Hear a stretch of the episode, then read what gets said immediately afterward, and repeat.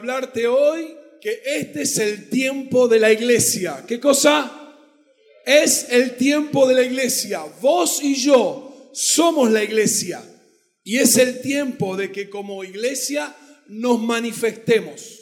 De acá hablamos la semana pasada, a ver si alguno se acuerda, de madurez, de aquello que Dios nos dio. Empezamos a hablar, dijimos, ¿qué estás haciendo con lo que Dios te dio? Hablamos de que somos la extensión de Dios por ser su creación, somos imagen, somos semejanza y que también Dios puso no solo habilidades y cualidades, sino también dones espirituales que nos hacen desarrollar y llevar adelante nuestra vida. Y hablamos del peso de que eso tenía, la responsabilidad con la que nosotros teníamos que tomar y administrar todo lo que Dios puso en nosotros y en nuestra vida. Y hoy quiero hablarte acerca de que esto tiene un correlato en la vida y en la manifestación de la iglesia que somos. Por eso quiero decirte que si administramos bien, si hacemos eh, buen ejercicio de los talentos, las habilidades, los dones que Dios nos dio, eso va a hacer que nosotros como iglesia, no acá en el recinto, sino en tu casa, en el trabajo, en la facultad, en la universidad, donde estés, ahí manifiestes todo lo que Dios puso en vos y en mí. Y eso provoque lo que buscamos todos, el resumen del Evangelio, que todos se salven y que nadie se pierda. Todo esto no es más tu sanidad física, tu sanidad espiritual, la restitución de tu familia, la visión, los sueños, la vida que Dios trajo a través de la cruz de Cristo. No es más para que vos toques y abraces a otros, para que vos provoques que otros tengan esa vida que vos tenés y disfrutás. Amén. ¿Disfrutás la vida? ¿Sos feliz? Bien ahí, disfrutamos la vida porque tenemos a Dios con nosotros, porque Dios está en nosotros. Y eso es lo que nos provoca, a pesar de poder tener una mirada de fe y esperanza sobre todo lo que hacemos. Vuelvo a decir, es el tiempo de la iglesia, es tu tiempo y el mío. Por eso hablamos de madurez también, y esta semana no te puedes perder la célula, porque vamos a profundizar un poquito más lo que tratamos el domingo pasado. Vamos a hablar otra vez de madurez y de lo que estamos haciendo con lo que Dios nos dio, pero en algunos puntos más específicos. Es el tiempo de la iglesia, es nuestro tiempo.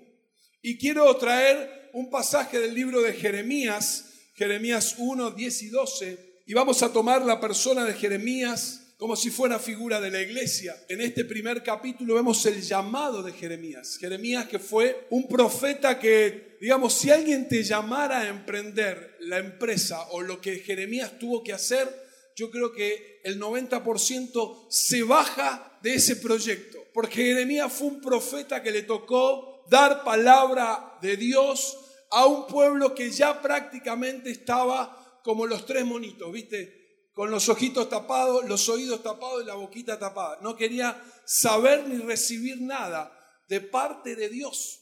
Y a Jeremías le tocó llevar un mensaje duro, fuerte, en medio de un contexto de gobernantes corruptos, de un pueblo que en vez de buscar a Dios, buscaba alternativas de Dios buscaba otros dioses con minúscula y a él le tocó ser voz de Dios en un tiempo sumamente difícil. Y algunas profecías que él dio, algunas palabras que soltó sobre el pueblo, se cumplieron estando él en vida, para que Dios demostrara que lo acompañaba, que era el que estaba con él y que él había hablado de parte de Dios. Le tocó un trabajo sumamente complicado a Jeremías. Le decían el profeta llorón, digamos que era como bastante melancólico, ¿no?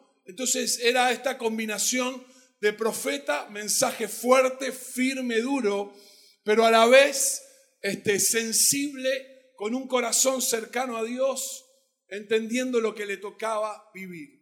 Y en estos dos versículos se expresa parte de lo que quiero compartirte hoy. Dice Dios a Jeremías, mira que te he puesto en este día sobre naciones y sobre reinos, para arrancar y para destruir, para arruinar y para derribar, para edificar y para plantar. la palabra de Jehová vino a mí diciendo, ¿qué ves tú, Jeremías? Y dije, veo una vara de almendro. Y me dijo Jehová, bien has visto, porque yo apresuro mi palabra para ponerla por obra.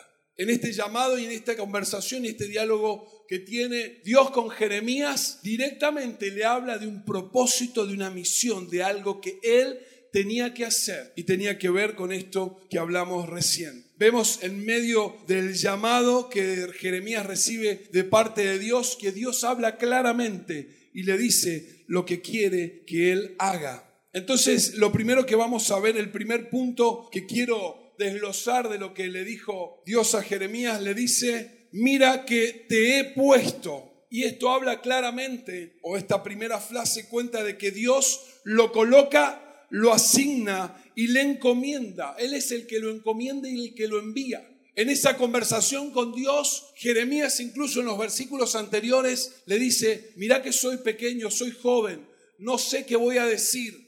Me vas a mandar frente a gente que sabe más que yo, que entiende más que yo, que es mayor, que es más grande. Dios le dice, quédate tranquilo porque vos vas a hablar de parte mía y lo que yo te diga vas a decir. Así que Dios le dice, te he puesto. Esto es una posición que Dios le dio a Jeremías y esa posición tiene que ver con autoridad, el lugar que Dios le asignó a Jeremías para esa tarea.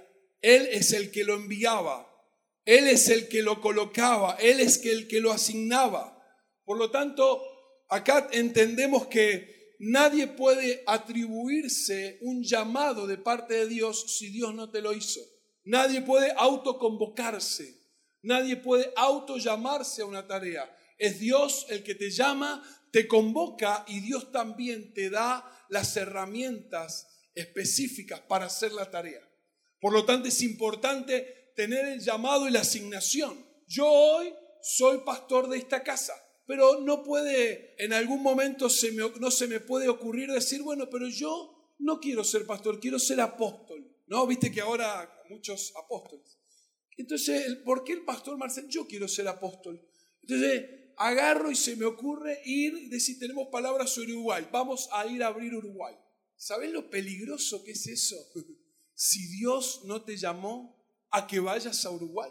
Cada lugar que hemos abierto, San Rafael, San Martín, Córdoba y ahora San Juan, ha sido puesto una palabra de Dios.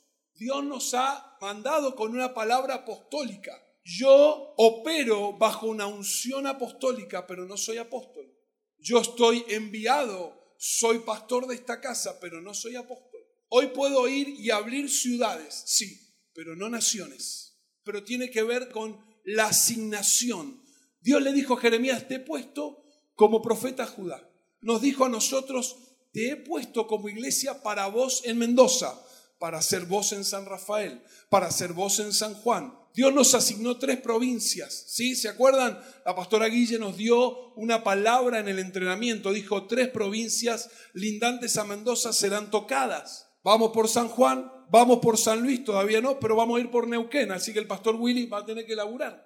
Entendemos que esa es la asignación te he puesto. Y es importante, otra vez te digo, entender dónde Dios te puso.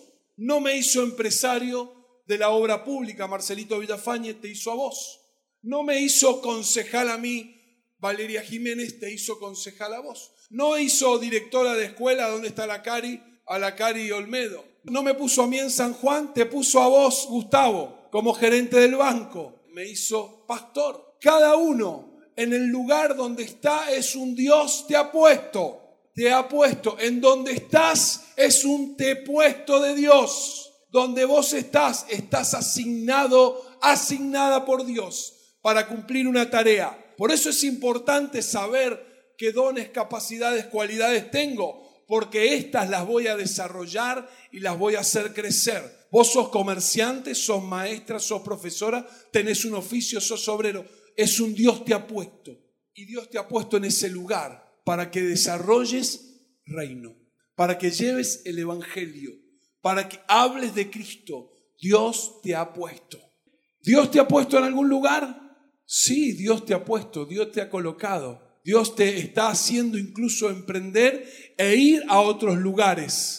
abrir otras puertas, otras posibilidades, como maestra, como profe, como lo que fueras. Hoy es un Dios te ha puesto. Dios te ha puesto, y es importante, te ha puesto en una posición espiritual, quiere decir que Dios te asigna. Dios también nos ha puesto en una geografía, te hablaba de recién, de donde Dios nos ha desarrollado. Yo pienso en Mendoza y pienso en estos lugares. Vos tenés que pensar en ese lugar donde Dios te asignó. Él te puso en un lugar, en una geografía. Dios te dio una tarea determinada para hacer en ese lugar. Pero hay una asignación que tenemos todos juntos como iglesia, amén del lugar que ocupemos. Y esa asignación es familia. Esa es nuestra asignación. Desde ahí vamos a gobernar. Desde la familia. Claro que sí. Desde la formación de la familia. Demostrar el diseño de Dios. El rol del padre y de la madre de los hijos en esa familia y que la familia como diseño es la que gobierna. Dios en el Edén le habló a un hombre y una mujer para que formaran familia y a ellos les asignó que se multiplicaran, que gobernaran, que sojuzgaran. A ellos les dio esa tarea, a la familia. Viene a estar representado después de la cruz en la iglesia, pero la iglesia está conformada por familias. Esa es nuestra asignación mayor, hacer familia. Así que los jóvenes que están acá se van a casar. Los no tan jóvenes se van a casar también. Sí, Señor, te he puesto, primera cosa que le dice Dios a Jeremías, pero ¿para qué te he puesto? Dice, te he puesto sobre naciones y sobre reinos. Sin duda, habla de gobierno. Te he puesto para gobernar. Te he puesto para gobernar. Esto alude claramente al gobierno que Dios le estaba entregando, lo que estaba delegando sobre él. A la autoridad que Dios le delegó a Jeremías, hoy la tomamos esa autoridad para la iglesia. La iglesia no es una institución para desarrollarse puertas adentro, debe ejercer su posición primero en lo espiritual y luego en el plano natural. Efesios 2.6, y en unión con Cristo Jesús, Dios nos resucitó y que dice, nos hizo sentar con Él en las regiones celestiales. ¿Cuál es tu posición de gobierno? Los lugares celestiales. Dice acá la palabra, en unión con Cristo Jesús, cuando aceptas a Cristo y Él es tu Señor, nos resucitó y nos hizo sentar en las regiones celestiales. Hay un lugar de gobierno que nosotros ocupamos con Cristo en los cielos. Por favor, que se nos revele esto, porque no somos ni mendigos, porque no somos ni gente que tiene que andar sufriendo ni padeciendo, somos gente de gobierno. El Evangelio vino a traer esto a nuestra vida, no otra cosa, para establecer el reino en donde, primero en tu vida, después en tu hogar, en tu casa y donde Dios te haya puesto. Estás en una posición de gobierno. Cuando vos entras al banco, cuando vos entrás al Ministerio de Justicia, cuando vos entras en tu trabajo, se tiene que establecer la presencia de Dios, por lo tanto esa atmósfera debe cambiar para gobernar y para que lo que se mueva ahí sea a favor de la gente, sea a beneficio de las personas, sea para llevar reino. Estamos para gobernar. No sé si vos lo crees, pero yo lo creo. Estamos para gobernar. Dios nos dio esa tarea. Gobernar es el tiempo de la iglesia. Mirá lo que dice Primera de Pedro 2.9. Pero ustedes son linaje escogido, real sacerdocio, nación santa, pueblo que pertenece a Dios, para que proclamen las obras maravillosas de aquel que los llamó de las tinieblas a su luz admirable. ¡Wow! Reyes y sacerdotes. ¿Qué hace un rey? Gobierna, reina y gobierna. Reyes y sacerdotes. Y esta es la combinación que Dios quiere. Sacerdotes en una relación y en un vínculo con Él. Y reyes para gobernar a favor de la gente. Para hacer que el reino se establezca en la vida de las personas. Reyes, sacerdotes y reyes. sacerdotes que ministran a Dios, que tienen un vínculo con su presencia, que aman su palabra, su propósito, y reyes que traen esa realidad del cielo a la tierra. Estamos llamados, según dice este pasaje de Primera de Pedro, a vivir las maravillas de Dios. ¿Te pusiste a pensar un poco esto? Vivir las maravillas de Dios. Vivir las maravillas de Dios, vivir lo que Dios puede darnos y hacer todos los días. Yo me resisto a creer que mi realidad siempre será esta. Yo me resisto a pensar que esta es lo que me tocó, porque esta es mi herencia, es mi familia, por el padre que tuve, por la madre, por donde viví, por donde nací socioculturalmente. Yo me resisto y vos te tenés que resistir conmigo. Porque el Evangelio habla de que la llegada de Cristo vino a traer el reino de los cielos. El reino de los cielos vino a traer sanidad, libertad, sanidad física, sanidad en el alma, sanidad espiritual, libertad para ver, libertad para salir de la opresión. Yo me resisto y quiero ver las maravillas de Dios. ¿Cuántos quieren ver estas maravillas? Esto es una realidad, no te estoy predicando de una utopía, te estoy predicando de algo que caminamos y creemos y vemos. Y así será. Por eso, este es el tiempo de la iglesia. Amén. Dios le dijo a Jeremías, te he puesto para gobernar. ¿Qué le dijo? Te he puesto para gobernar naciones, reinos. Y desde ese lugar vas a desarrollar la tarea. Desde el lugar de gobierno, desde el lugar donde te toca estar. Y en la tarea dice vas a arrancar y destruir, arruinar y derribar. Arrancar y destruir para arruinar y derribar. ¿Qué cosa? El diablo procura y procurará establecer realidades como miseria, orgullo, escasez, limitaciones, ceguera espiritual, pobreza, altivez, orgullo, enfermedad, violencia, etcétera, religiosidad. Eso quiere establecer el diablo y muchas veces lo hace a través del pensamiento y a través de la vida de las personas. Trae realidades que no son las que Dios quiere que vos vivas. Trae la miseria como una manera de pensar y hace que tengas una condición. Trae el orgullo, la altivez, trae la pobreza. Él quiere matar, hurtar y destruir a la familia, al plan de Dios y empieza a decir entonces, no, la familia es una idea arcaica, es una idea vieja. Familia ya no existe ese concepto.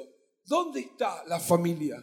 No, no, ya ahora cada uno puede elegir cómo vivir. Lo de la familia era para los años X, los años atrás. Ahora hay libertad en cuanto a cómo quieras vivir, en cuanto a elección sexual, en cuanto a la ideología que quieras pensar, sos libre para hacerlo. Familia, olvídate. Él procura que la gente piense y crea que lo que vive es normal y que es imposible modificar esa realidad. Decía recién, me tocó nacer en un contexto pobre, voy a vivir pobre. Me tocó nacer en una realidad de violencia y será el vínculo que tenga con mi familia. Me tocó vivir en una casa o en un lugar de mucha abundancia pero falta de profundidad en las relaciones. Bueno, es lo que me tocó vivir. Eso es lo que el diablo quiere establecer y establece muchas veces en la vida de las personas. Viven atados a prisiones que aún pensando que ellos son libres por esa manera de pensar, no lo son. Y es aquí donde entramos nosotros con el Evangelio, con la buena noticia. A través de él se cambian realidades cambiando los principios del reino por los valores que el diablo ha establecido, siendo personas de fe, perseverando en la palabra, conociendo a Dios. Segunda de Corintios 10, del 3 al 5. Somos humanos, pero no luchamos como lo hacen los humanos. Usamos las armas poderosas de Dios, no las del mundo, para derribar las fortalezas del razonamiento humano y para destruir argumentos falsos Destruimos todo obstáculo de arrogancia que impida que la gente conozca a Dios, capturando los pensamientos rebeldes y enseñando a las personas a obedecer a Cristo. Dice Pablo que desde ese lugar, desde esa posición de gobierno, nosotros tenemos esta tarea y la uno a lo que le dijo Dios a Jeremías, para arrancar y para destruir, para arruinar y derribar. No negamos ni la razón, ni el pensamiento, ni la intelectualidad, ni todo lo que pueda tener tu vida, porque son parte de lo que Dios te quiere dar. Sin duda, si sos una persona inteligente, si sos una persona que le gusta desarrollar el pensamiento, es así porque Dios te hizo así. Ahora no nos vamos a parar ahí para desarrollar el Evangelio. ¿Sabes qué? No estamos buscando pararnos frente a alguien que habla de la ideología de género y querer convencerlo o de cualquier otro pensamiento. Porque mi vida y mi experiencia con Dios basta. Puedo hablar, puedo discutir, puedo tener argumentación y está perfecto que así sea. Pero eso no quiere decir que vos vayas a convencer la manera de pensar o que estemos buscando que mi razón y mi argumento venza al otro. Yo lo que tengo en mí, la paz, la presencia de Dios, la felicidad y lo que es mi fruto de vida puede más frente a cualquier cosa que el diablo pueda decirme. Recordábamos esta semana con los líderes.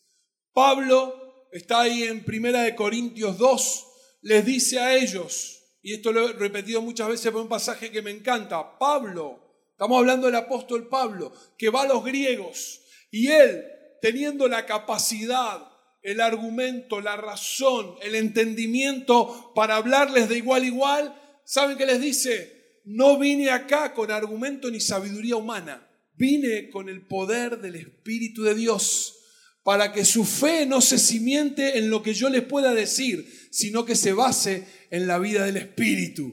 ¡Wow! En el poder del Espíritu.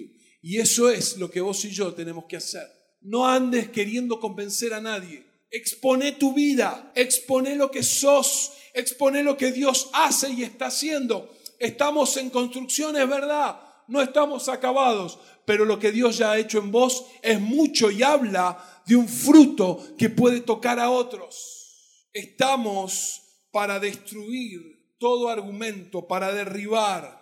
Vemos la vida de Daniel, un hombre que fue llevado adolescente a Babilonia, fue instruido, fue capaz, fue inteligente, hablaba el idioma de la época, se movía delante de los reyes, pero cuando tuvo que ir al horno, no fue su argumento intelectual lo que lo salvó, sino su fe dijo, vos me querés tirar al horno, no importa, yo no voy a dejar de declarar que Dios es Dios. Y Él me va a salvar. Y si así no lo hace, sigue siendo Dios. Esther, en medio del pueblo de Israel, en un momento tan difícil donde el pueblo iba a ser exterminado, ella se levanta como hija de Dios y establece decreto espiritual que después lo trae a lo natural para provocar que el pueblo sea salvado de una matanza. Dice este versículo, tenemos armas. ¿Con qué arma estás peleando? ¿Te estás agarrando todos los días con tus compañeros de trabajo? Que kirchnerista, que macrista, que peronista, que radicales, que para acá, que así. ¿En qué te estás enrolando? ¿Cuáles son las armas? Vuelvo a decir, seguramente capacidades y cualidades súper buenas, pero ¿con qué armas estás militando? Porque eso es, si te enroscas solamente en la discusión dialéctica de la razón, es como tirar con bala de cebita. Cuando tenés una ametralladora que puede ir profundo. Dice, la palabra de Dios es espada de dos filos. Y es lo único que va profundo al alma, al espíritu de la persona y es la que provoca el cambio. No importa que te ninguneen la palabra. Cuando vos la sueltas en fe, eso tiene un efecto. Cuando vos la soltás en fe, cuando vos la soltás en fe, tiene un efecto. Y aquel que te ninguneó, se rió y descreyó, tarde o temprano va a ir a buscarte para que ores por él, para que la paz que vos vivís, él la tenga. En el nombre de Jesús. Estamos para arrancar. Estamos para destruir, estamos para arruinar lo que el diablo ha levantado. Y en esto tenemos que ser violentos, no con las personas, no con la gente que a veces quisiéramos hacerlo en lo natural, sino en lo espiritual. Porque lo que vos ates acá se ata en el cielo. Y eso hace que donde vos estés haya una atmósfera espiritual. Amén. gobernamos junto con Cristo para ejercer autoridad en medio de donde estamos. Entonces, cuando llegues al trabajo, parate unos minutos antes, anda al baño, en el lugar que sea, y empezá a orar para que la realidad y la atmósfera cambie. El último tiempo que me tocó trabajar en la empresa hacía eso. Mi oficina estaba en el galpón, pero en un lugar alto. Me paraba y oraba y bendecía el trabajo del día y bendecía a cada empleado, a los que nos querían, a los que no, bendecía la producción y ahí estaba y eso provocaba que la atmósfera cambiara. Tiene que ser también tu realidad. Si lo crees, eso va a pasar. Si lo crees, eso va a modificar. Dice, segunda cosa, que estamos para edificar y para plantar. Una vez que en esa posición espiritual que tenés, oraste, quebrantaste todo espíritu contrario, todo espíritu de vicio, todo espíritu de violencia, todo lo que está dando vuelta, lo quebrantaste, dice que oramos y cautivamos todo pensamiento contrario al de Cristo. Ahora una vez que estamos en ese proceso, una vez que llegas a la célula y haces esto, orás para que ese lugar sea el lugar donde la gente llegue a encontrarse con Dios. Una vez que haces y tenés esta disciplina espiritual, ahora hay que construir, porque no dejamos todo devastado. Arrancamos, destruimos, sacamos, pero ahora vamos a plantar, vamos a edificar sobre aquello que se deshizo. Y voy a lo que el Señor Jesús declaró en Lucas 4, 18 y 19, para edificar y para plantar, para establecer las verdades espirituales.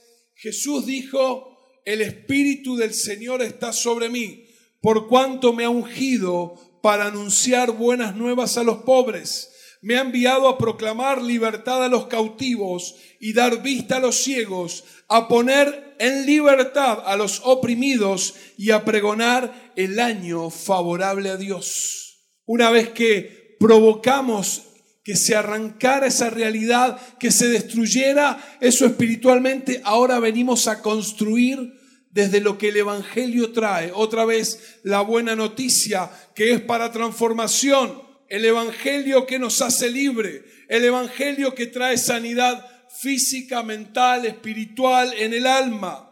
Dice la palabra que somos sal y que somos luz, que tus obras brillen delante de los hombres. Y Jesús le dijo a los discípulos, toda autoridad me es dada, se me dio, y ahora yo se las delego. Por tanto, vayan, vayan a predicar, a enseñar, a sanar, a discipular, a mostrarles cómo se vive el Evangelio. Dice Jesús, de lo que vieron y oyeron, no solo lo que oyeron, sino lo que vieron en Él. El primer capítulo de Hechos dice Lucas, que te escribí de lo que vi hacer y enseñar a Jesús. Lo que vi hacer y enseñar. Primero hizo y después enseñó. Eso es lo que nosotros estamos caminando. Enseñamos lo que vivimos. Enseñamos lo que vivimos. Por lo tanto, estamos para construir y para edificar en la vida de las personas. Esto obviamente se hace desde la asistencia del Espíritu Santo que está en nosotros.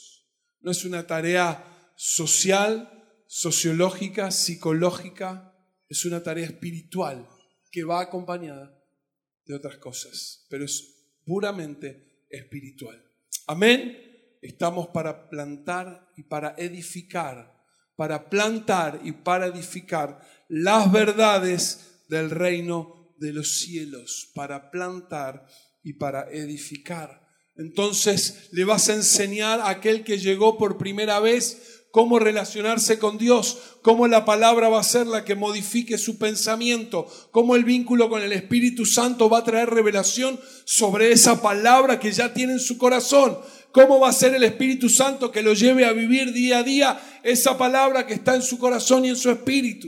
Es una tarea. A Jesús le llevó tres años, ¿sí? estar con los muchachos falto de fe, algunos más duros que otros, pero hizo la tarea.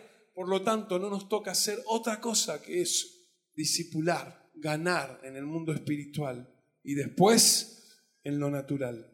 Y cuarto punto, y esto lo mencioné hace algunos domingos atrás, termina diciendo Dios a Jeremías, apresuro mi palabra para ponerla por obra. Todo esto que te dije, de que gobernás, de que estás para eh, reinar sobre naciones, sobre reinos, para arrancar, destruir, plantar y edificar, apresuro para hacerlo. Y la palabra apresuro es vigilante, despierto, apresurado, anticipado, alerta a la expectativa. Hay una conexión entre la expresión hebrea estado de vigilia y almendros. Son de la misma raíz. A nosotros nos suena distinto, pero la palabra o la expresión estado de vigilia y almendro vienen de la misma raíz. En el pensamiento hebreo, de entre todos los árboles se considera al almendro como el vigía, porque florece temprano, es decir, vela diligentemente esperando la oportunidad de florecer. Es el primero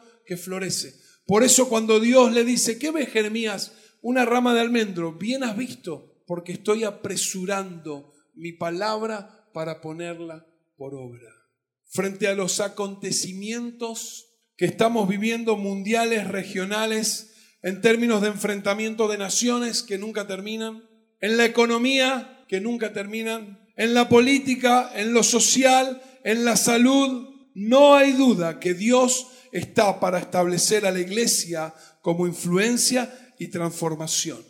Este 2020 debemos ser una iglesia que trasciende aún más, que hace fuerte y que tiene un mensaje de peso, un mensaje que transforma todos los estratos sociales. El apresuro de Dios tiene que ver justamente con la necesidad de la gente que lo está buscando con todo su corazón. Hay gente que no sabe que Cristo es el camino, pero está buscando, está intentando, ha pegado y ha golpeado puertas distintas.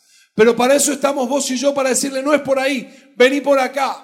El camino es Cristo, el camino que te lleva a Dios, a la vida eterna, a una vida abundancia Jesús. Para eso estamos vos y yo, para mostrarles el camino. ¿Quién es el camino? Termino diciendo, tenemos una gran responsabilidad, gente linda, amada iglesia de Mendoza, que el reino de los cielos venga, que el Evangelio corra y que haya transformación en la vida de las personas. Así resumido y con tanto peso, ¿lo podremos hacer? Si Dios está con nosotros, lo vamos a hacer. Si Dios está con nosotros y en nosotros, lo vamos a hacer. No tenemos otra razón de ser iglesia que predicar el Evangelio y que otros conozcan a Cristo. Lo demás viene a complementar esto. Pero nosotros estamos para que todos se salven y nadie se pierda, para que se encuentren con Dios, para que restablezcan su familia, su identidad y lo que son en Dios. Muchas veces digo esto, ¿no? Qué incomprensible para nosotros desde la mente y la razón es el amor de Dios y el que Dios quiera usarnos a vos y a mí. Pero así lo determinó y así Él lo quiere, con todas nuestras imperfecciones, con todo lo que tenemos, Él quiere usarte a vos y a mí. Él quiere que donde Él te puso, vos seas luz y seas sal. Que no nos pase como hablamos del siervo que se presentó diciéndole al amo, escondí el talento. No, no, no, lo que Dios te dio a vos en el lugar donde te puso es para que lo manifiestes y para que la gente vea la gracia y el amor de Dios y para que eso lo use Dios para llegar a otros debemos resignarnos a que la violencia que se muestra hoy en los jóvenes es lo que va a reinar en este tiempo. Que la destrucción de las familias es lo que va a ser lo cotidiano y lo normal. Que los vínculos entre padres e hijos se rompan es lo que hay que acomodarse porque esta época yo me resigno a que eso es así, porque no es el diseño de Dios. Y para eso estamos vos y yo, para mostrar la realidad y el diseño de Dios para cada familia. Es el tiempo de la iglesia. Es el tiempo de la iglesia. Y es el tiempo de posicionarnos en el lugar que estamos y ejercer autoridad.